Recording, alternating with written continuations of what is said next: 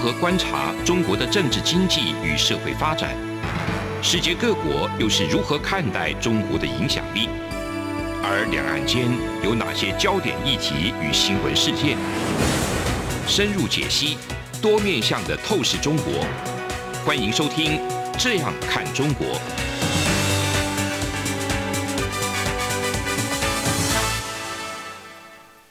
各位听众您好，我是主持人张振林。您现在收听的是中央广播电台《这样看中国》节目，张振林时间。好，我们今天节目要谈的一个主题是这个中国的一个官方陋习哈，就是爱欺瞒哈。从这个最近的两个大事件来谈起啊，一个是从郑州水患的一个事件来谈起，那另外还有一个。冬奥哈，东京奥运转播的一个争议哈，这两个话题最近都可以看得出来哈，中国这个官方啊有一些问题所在哈。那很高兴我们今天邀请到两位来宾哈，一位是苏子云苏老师，那一位赖宜中赖老师，两位老师来帮我们做一个分享。那我先谈一下这个河南的一个水患呐哈，这个事情是蛮特别的，就是说。在七月中下旬的时候，这个河南河南的省份哈，就这里就是说连续下了几个大雨哈，啊，造成这个目前的照中国的一个官方统计数据来看哈，就是说在七月底他们发布的一个数据来看的话，啊，那这一次这个河南省的一个暴雨造成了一千三百三十一万呃多人来受灾害哈。那死亡人数是七十一人哦，那这里没有看到一个失踪人数了啊，失踪人数应该也有也有，理论上也要有一些统计。那这个部分官方公布的一个人数哈，因为加起来仅仅只有数十个人，就七十几个人而已哈。那其中有两个比较重要的一个灾难的一个现场，然后一个就是说郑州的一个京广路的一个隧道。那另外一个是地铁的一个淹水的一部分哦，那这两个部分，一个是地铁部分，他们看到就很多人尸体就飘飘在那个，真的是也是非常的一个惨不忍睹的一个画面。那那个隧道的部分有好几百辆的那个车子偏在里面，然后结果他们公布的一个数字居然只有也是也是只有数十一二十人的那个数字而已，所以这部分跟现场。现场因为当下的时候，他们这个很多当地的居民也有做一些拍照啦，或者说一些录影啊、影像的一些公布哈。那在网络上面传播，然后有一些现场的一个居民，他们自己也直击的看到那个画面，说：“哎，明明看到那个车子里头被淹死的是一家子一家子的那个死亡人数在在做一个呃累计的，他们看到的一个现场画面是这样，但是官方。”公布的一个数字居然是这样的一个数字，那当然这么大的一个反差，大家就会还是对这个中国官方哈，这个长期以来这个是所谓的也是上行下效了哈，就是说因为常常有一些所谓为基于所谓维稳的一些因素，所以有一些灾害啊或者说灾难的一些数字经常被隐匿或者说刻意去扭曲等等哈。那这部分我请教苏紫云老师。这个当然我们是觉得啦，就是说河南这个暴雨成灾啊，是有天灾的成分在里面。但是实际上我们在看整个从灾难的一个预警，然后发生之后的一些，比如说重大的一些交通运输，或者说一些救难救灾的一些过程等等，其实又有很多是因为决策上的一些因素，哦，有人祸的因素也存在。哦，是这样的一个状况，你你看到的是，你观察到这场灾难，你对中国这个目前的一种官场文化，或者说他们目前的一个所谓的维稳的一个基调，让中国产生什么样的一个扭曲的一个现象？其实我想就是看了这些新闻也是很难过了哈，嗯，所以我想就是也跟中国这些朋友就是表达就是说。呃，哀悼哦，毕竟中国人民不是中国共产党，是，甚至我觉得中国人民也是中国共产党的受害者。嗯哼，这个郑州的事件，还有去年湖北的武汉病毒的事件，全都是。对，对，所以我们现在看到的是不同的事件或现象，但是都是同样的逻辑。这一次河南的这个郑州的水灾哦，我不相信，就是说，呃，当看到在地铁上面水淹脖子，哦，嗯、那些人就像我们看到灾难片的浅见的那个遇险的画面，嗯哼，那浅见的那舰员就是剩最后一点，就是呼吸的空间。那个隔离舱就是防水水密舱的那个空间，这样一点点的呼吸，嗯、很难想象说这些人他们不过是下班，那信任国家、信任政府去搭个地铁，嗯，哦，那就被这样子变成水淹脖子，嗯、那好多人都不幸的往生了，就是感同身受，人人逆己逆嘛，哦，嗯，那反过来看，就是这些系统的失灵，哦，还有包括就是。那个地下车道的那个淹水，淹水对，两千公尺来回大概将近五公里，嗯，四线道，哈，双向四线道，每辆车的车距如果说标准的轿车是四点五公尺长，我们算了一下，这样子大概就是将近几千辆的车子，嗯，被困在隧道里面，嗯，哦，他们说，哦，就是大部分人都徒步疏散了，嗯嗯，哎，这个可能有待查证啊。呃，就是这些不幸的事件，呃，我想是这样。嗯，中国它的确各个一线城市甚至二线城市进步非常的巨大。客观上来讲，硬体，嗯哼，那这就是共产党他们的最大弱点。嗯，为什么它进步这么大这么快？对，哦，就是硬拆，嗯，嗯硬征收，对，嗯，就是政府说征收要拆哪边就拆。嗯，所以呢，它各个城市的高架地铁。进度非常非常的快，但是呢，软体的管理跟不上，特别是这些决策官员哦，嗯、因为在就是中国，基本上这些都是官营的企业啦，嗯，全都是官派的，嗯，嗯，所以在这种情况下，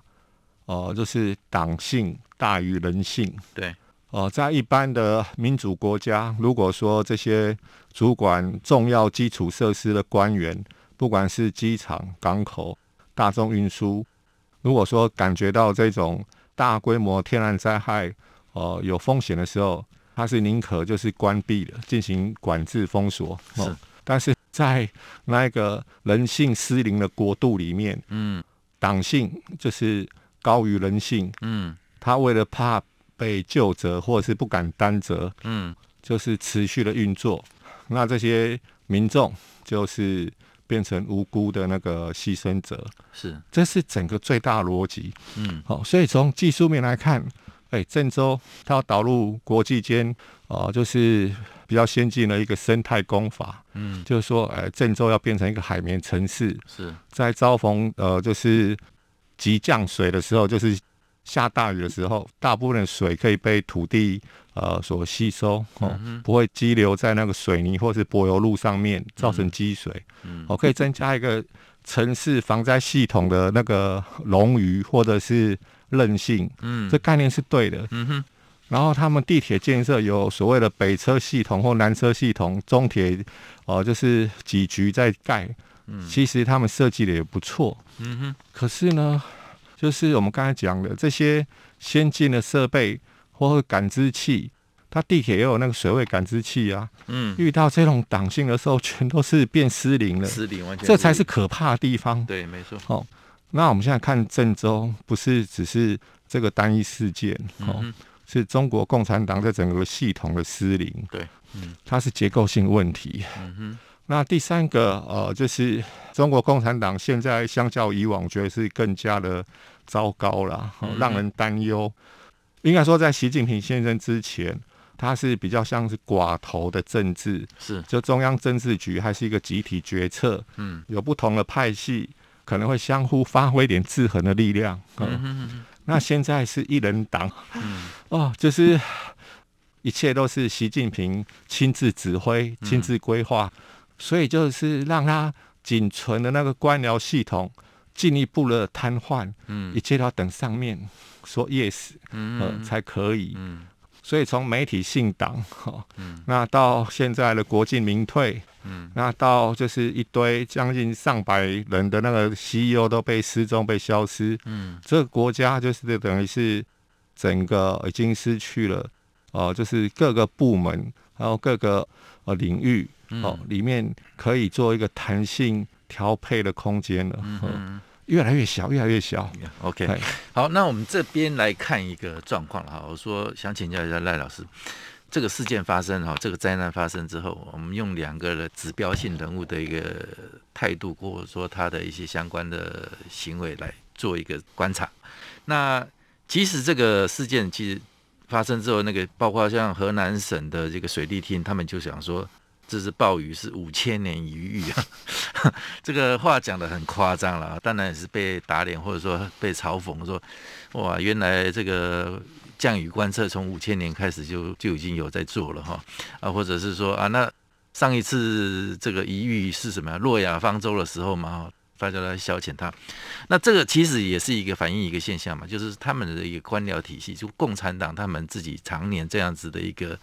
一党独大专权的一个状态下哈，就是说官僚体系也是非常的蛮横哈，那造成他们自己有事就要推责任哈，讲话也是这么如此的一个夸大，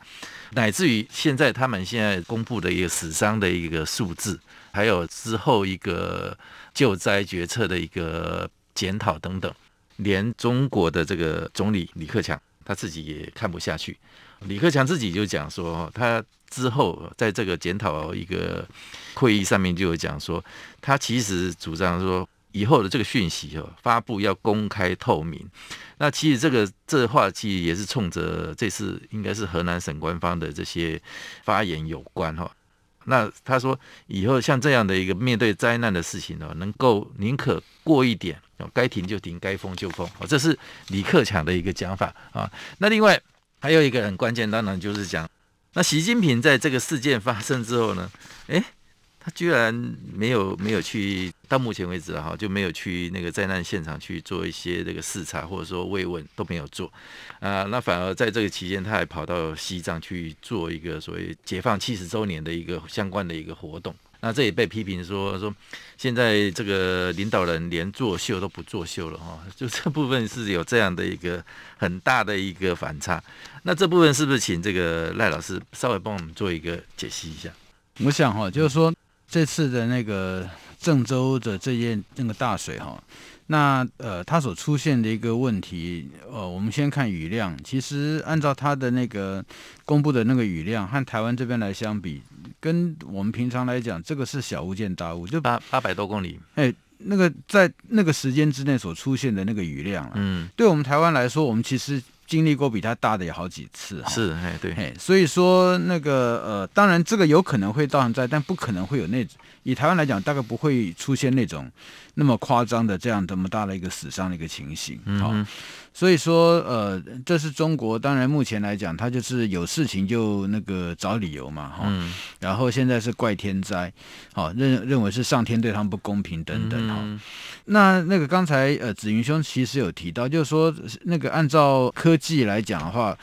郑州它的这个地铁的那个系统的那个有很多的这个设计哈，嗯，所以说这些设计包括说，例如它对水的感知啊，或者是其他等等的这个部分，可以发现是说他现在的这个问题。与其说是他那个没有去动用这些科技，哈，而是说他的那个制度让这些科技根本没办法出现作用。嗯哼，怎么说呢？就是说哈，中国他们有一个呃维稳的一个的那个思维里面，它有一个重要的特色，就是说他要把整个灾难哈。那个出现问题的时候，他不是把人给救出来，嗯，他是要把这整个问题管控在一个地方，然后不要再对外扩散。所以他说从头到尾他都在围堵，嗯，那就变成说哈，例如说那个呃，我们一照讲照讲，如果说你感知到有水的时候，你要把人疏散，要疏散要把门打开，一把门打开的话，那水会往外灌，那这就是违反他们的这个所谓的维稳思维。那因为时间的关系，我们先休息一下，我们待会再请这个赖老师再继续为我们做相关的一个分析。从两岸、国际、历史文化与财经等角度透视中国的《这样看中国》节目，每周一到周五晚间九点三十分到十点在中央广播电台播出。如果您对《这样看中国》节目有任何收听想法或意见，欢迎寄信到台北市北安路五十五号，也可以透过电子邮件的方式。节目有两个信箱：二零二零 at r t i 点 o r g 点 t w，或是二零二零零二零三 n e w s at gmail.com。再次谢谢听众朋友们的收听与支持，请持续锁定每周一到周五晚间九点三十分到十点播出的《这样看中国》节目。各位听众您好，我是主持人张振林。您现在收听的是中央广播电台《这样看中国》节目，张正霖时间。好，我们上个阶段有讲到这个中国官僚体系的一个哈，整个是机能的一个失调，感知已经是完全是跟不上这个应该做的一个紧急救灾的一个应变，都功能都失效。那这部分刚刚有请这个赖老师再帮我们再做一个进一步的补充，从李克强的一个谈话。还有习近平的一种态度哦，他的形成，那这样的一个状况，你是怎么来分析？他们整个共产党啊，会会不会因为这次这个河南的一个水灾，那河南这个部分官员的一个救责，会不会有更高层的人来负责？或者说里头也有所谓的共产党的派系的一个因素在里面？我觉得，如果说讲到那个呃究责这个部分。反正共产党就是有关系就是没关系，没关系就变得有关系哈。嗯、那所以我，我我倒呃不会认为说这里面它所反映的这个派系之间的那个关系会到一个什么样的程度，因为你有可能会因为那个要管控他的这个伤害，所以说就责到你为止啊，那你要为上面来扛责，或者是说，哎、嗯，你刚好就不是上面所喜欢的那个人选，所以说你就要把这责任扛下来等等。对，所以就各种可能性都有了。嗯嗯。可是我觉得，因为刚才子云兄有提到一个很重要的部分，就是那个实际上中国它在郑州这次它不管是地铁设计的系统，还是说整个城市的那个生态工法，嗯，感觉它是有移植的那个现在最先进的一些东西进来。那现在关键是说，为什么这种那个移植东西这东西进来之后，还是会出这么还是出这么大的那个状况？为什么会失灵？对，其实说到这里，这就是一个制度上的问题。那制度上的问题，其实最根本的关键啊，嗯，是在于说他们那个呃一切要求维稳的这样的一个态度。嗯，维稳的那个做法，基本上就是说我不要让这个损害往外扩散。好，所以说呃，在这个一旦出事的时出事的时候，我要让这个呃。出事的范围啊，我要把它控制在一个程度，是哦，这就是维稳基本的思维。嗯、那这个意思就是说，你会划定一个红线，那这红线之内，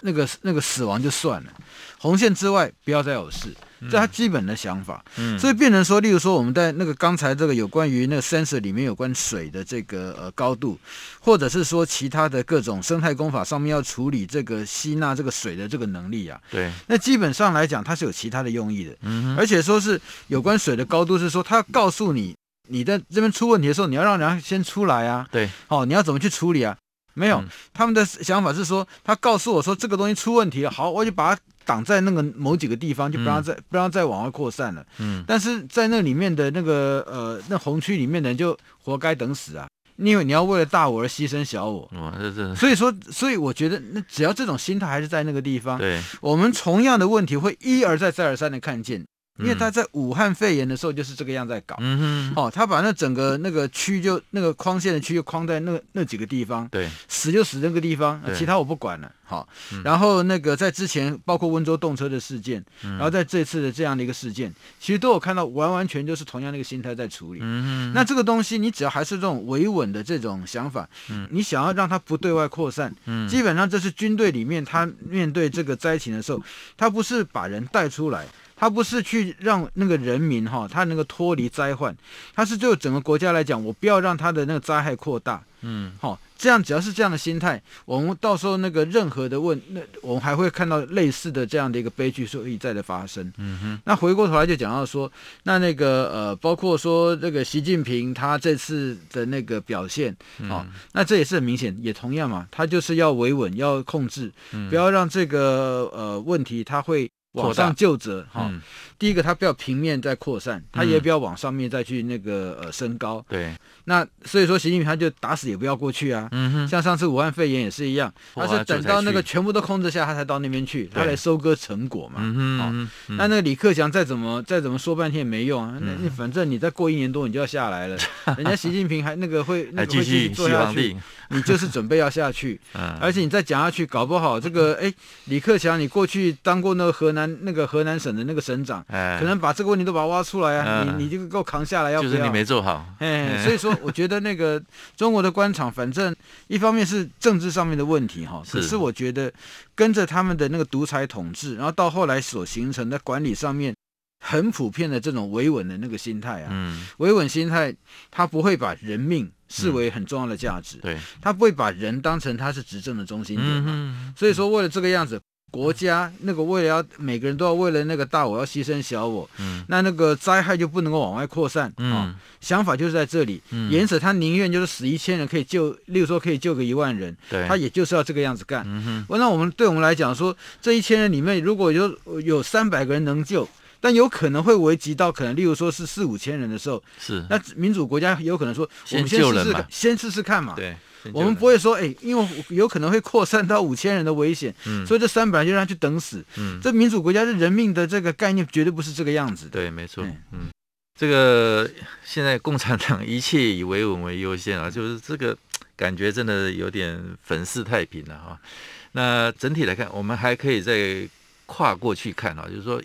基本上，因为整个官僚体系在中国共产党的一党独大跟专政之下，哈，那造成现在目前的一个等于是机能失调的一个现象，包括他控制媒体的部分，哈，那我们看到媒体现象啊，就是说，在这个河南这个水灾已经造成这么大的一个灾难之下，哈，呃，理论上我们可能习惯，比如说在台湾也习惯，或者说在欧美几个民主国家，我们看到的现象就是说。碰到这么大的一个事件，所有的媒体一定都是集中报道，就会去关注这么大的一个灾难，它的进度、它的一个现场等等，都会是这样的一个状态。但是当天不一样，中国这个河南郑州水灾的时候，河南的电视台啊，所有的电视台居然没有人在做这个实况报道，反而是在做，还是一样在歌舞升平啊，在歌功颂德，还在播什么抗日神剧等等，哦，这么样一个感觉，就是说。媒体跟跟那个实际的一个人民，或者说实际的一个现场的一个状况是如此的隔阂，或者说疏离到这种程度，啊，这是非常不可思议的一个现象。网络上已经大家已经把影片都泼上去了，或者说第一时间的一个观察跟叙述，都等于是都比这个媒体都还要强。啊，那讲到媒体，啊，有这个河南的一个现象，那我们刚好最近这个东京奥运的那个新闻非常的一个热，哈，那。中国的一个媒体也发生了一个问题哈，就是说在东京奥运开幕式的时候，啊，因为那个开幕这个入场的一个顺序哦，台湾是排在前面。当这个开幕他们做现场这个腾讯哈，他们直播现场的时候，碰到台湾进场的时候，他们就把画面切掉。哦，这个就掩耳盗铃嘛，就不想看台湾了，不怎么样啊，就是那种以政治指导的那种心态在做这样的一个处理啊，居然他们。为了要把台湾卡掉，插播了一个脱口秀的一个节目进去，结果脱口秀播完之后呢，连中国的入场的时间，那个画面也是事后被截掉，这个造成很大的一个争议。那另外还有一个东西，就是说那个后来在比赛的时候，中国的桌球是他们的国球哈，他们以前乒乓外交做得非常的那个淋漓尽致哈。那这一次他们在混双的一个比赛里头。打到冠亚军赛的时候，他们跟日本在比，在做比赛啊。那结果比赛还没有结束，那个中国中央电视台啊，就他们第一把的那个电视台啊，居然已经在他们的一个官媒的一个微博里头，或者说那个呃一些社交平台里头，他们已经就已经庆贺说他们自己混双选手已经夺得金牌，已经要升国旗、唱国歌等等。我是想说，从这样的一个状况来看，你这个媒体本来就是应该理论上要很贴近一个事实，或者说跟社会的一个现象都要各方面做一个结合。但是现在媒体的一个状况看起来是在中国共产党统治下的一个状态下，它是相当程度被扭曲的哈。我不知道那个子云，你这边是怎么来观察这样的一个现象？主持人，我想就是在中国共产党体制下面，媒体自由是呃一个就是海市蜃楼，就是天空中的楼阁是不可能的，因为它就像仪中老师讲，它是整个大维稳架构里面的一个重心。嗯、哦，这种就是它是广义的心理战部分，虽然我们现在叫做认知作战啊，或影响力作战等等，其实它就是一个。心理战里面，哦，那有新的这个叫做就是数位的那个工具，嗯，好，那当然了，就是中国共产党，它就是起家就是一手拿枪，一手拿传单，嗯，哦。传单这一种大众媒体的力量，以前是平面印刷，用油印叭叭叭叭叭，或印刷机咔咔咔咔出来的，他们靠这个起家的。还对，那到现在进入了这个融媒体，它已经不叫做是那个电子媒体或网络媒体，它叫融融合的融。哦，那当然要一把抓喽。二十年前，克林顿总统他还在下台前，他还认为说，哎呀。这个网络哦、呃，可以改变中国哦。嗯、那个那时候叫新的古腾堡计划。嗯，他认为中国想要控制媒体，那是不可能的代际，有点像说你把那个呃，就是小熊软糖丢到墙壁上要粘住一样。嗯，他认为媒体会慢慢改变中国，就是以前克林顿政府九零年代 engagement engagement 那时候的这些双加战略的一个想法，嗯、用经济来改变中国，可以 peace evolution 和平演变哦。但是不可能，一阵中国开始做一类那个什么网络长城，呃等等的开始控制，对对对对对，移动老师对金盾计划都忘记那个叫什么，太他们太多了，嗯哦，那还发展了很独特技术，所以到现在我们看到郑州这种不幸的事件，然后看到奥运转播那种荒谬的事情，为了要遮掩台湾，结果把自己的头都砍掉了，呵，非常荒谬。可是可是就是说，照美国的研究就是说，因为现在的数位技术。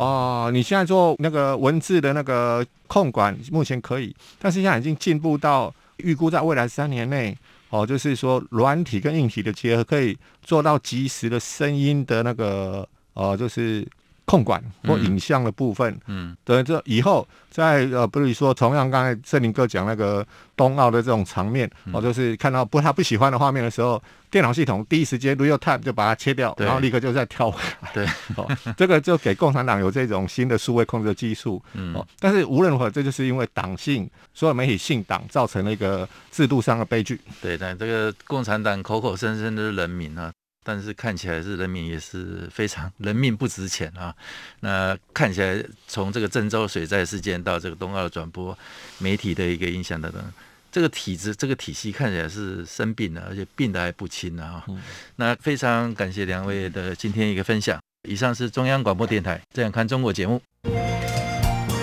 是阳光，翅膀打开了世界之窗；是阳光，翅膀环绕着地球飞翔。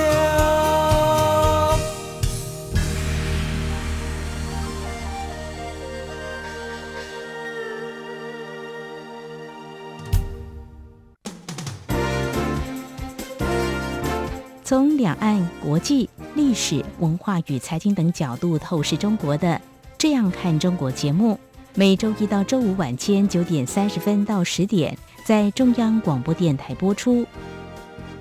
如果您对这样看中国节目有任何收听想法或意见，欢迎寄信到台北市北安路五十五号，也可以透过电子邮件的方式。节目有两个信箱：二零二零 at rti 点 org 点 tw，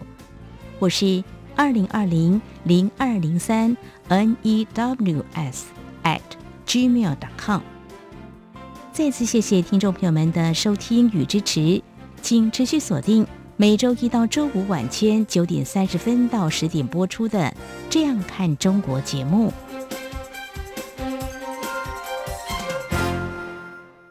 大家好，我是中华民国侨务委员会委员长童振源。二零二一年海外华文媒体报道大奖开始征件了，在聚焦台湾、报道台湾的核心概念下，